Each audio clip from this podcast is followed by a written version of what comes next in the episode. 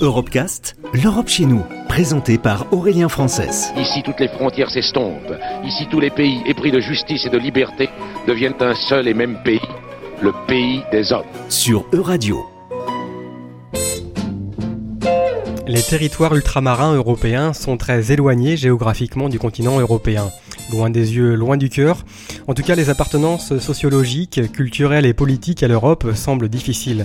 D'ailleurs, les habitants de ces territoires votent particulièrement peu aux élections européennes. Faut-il y voir un signe?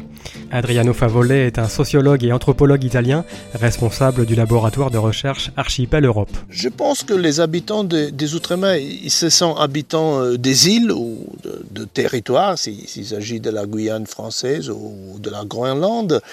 Euh, ils se sont habitants des régions, régions euh, pacifiques, euh, Polynésie, Mélanésie, Océan Indien, Caraïbes. ils se sont bien sûr français, anglais ou, hollandais, ou ils ne veulent pas l'être. Donc, dans ce kaléidoscope d'appartenance, il y a aussi le fait d'être officiellement des citoyens européens. Alors, je ne voudrais pas imposer d'autres identités aux gens d'outre-mer. Déjà, déjà, la colonisation a fait ça. Euh, J'essaie avec mon laboratoire et mon travail de valoriser ce qu'on a euh, en commun. Nous, moi, en tant qu'habitant d'un pays de l'Europe continentale et les habitants de l'outre-mer. Donc on a des religions qui nous réunissent, même si souvent ont été imposées avec la force. On a des notions, des concepts, de, de manière de vivre. Pourquoi on, a en commun tout ça? Parce que les sociétés sont des systèmes ouverts.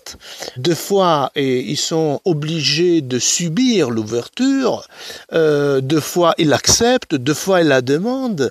Euh, le résultat final, c'est que euh, nous sommes liés par des réseaux de relations et donc, euh, ce que je voudrais faire, c'est de valoriser en tant que citoyen de l'Europe continentale ma partie de outre-mer. C'est-à-dire que dans, mon histoire, il y a beaucoup d'outre-mer qui m'a formé, même si je ne suis pas consciente nécessairement.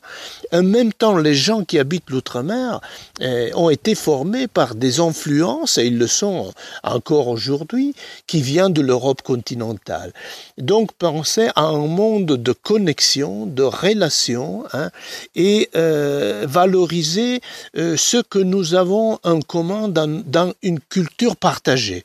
souvent, l'Europe est conçue comme quelque chose de lointain, quelque chose d'institutionnel et bureaucratique, mais c'est comme ça aussi par les citoyens de l'Europe continentale, euh, ne l'oublions pas. Par contre, dans son sens idéal, euh, l'Europe est une manière de connecter les gens et les cultures à travers le monde. Donc, euh, même si les gens d'outre-mer ont une, pluralité d'appartenance, et bien sûr, ils se sont appartenir de fois à une ethnie, donc être kanak plutôt que wallisien, plutôt que maoré, il y a aussi quelque chose d'européen en eux. On a tendance à penser les îles comme fermées, mais en réalité, l'île est une ouverture. Les jeunes ils ont vécu dans ce monde ouvert, dans un monde mondialisé, et je crois que donc euh, parmi leurs euh, appartenances variées, il y a aussi l'appartenance européenne. Retrouvez l'intégralité des Europecast sur euradio.fr.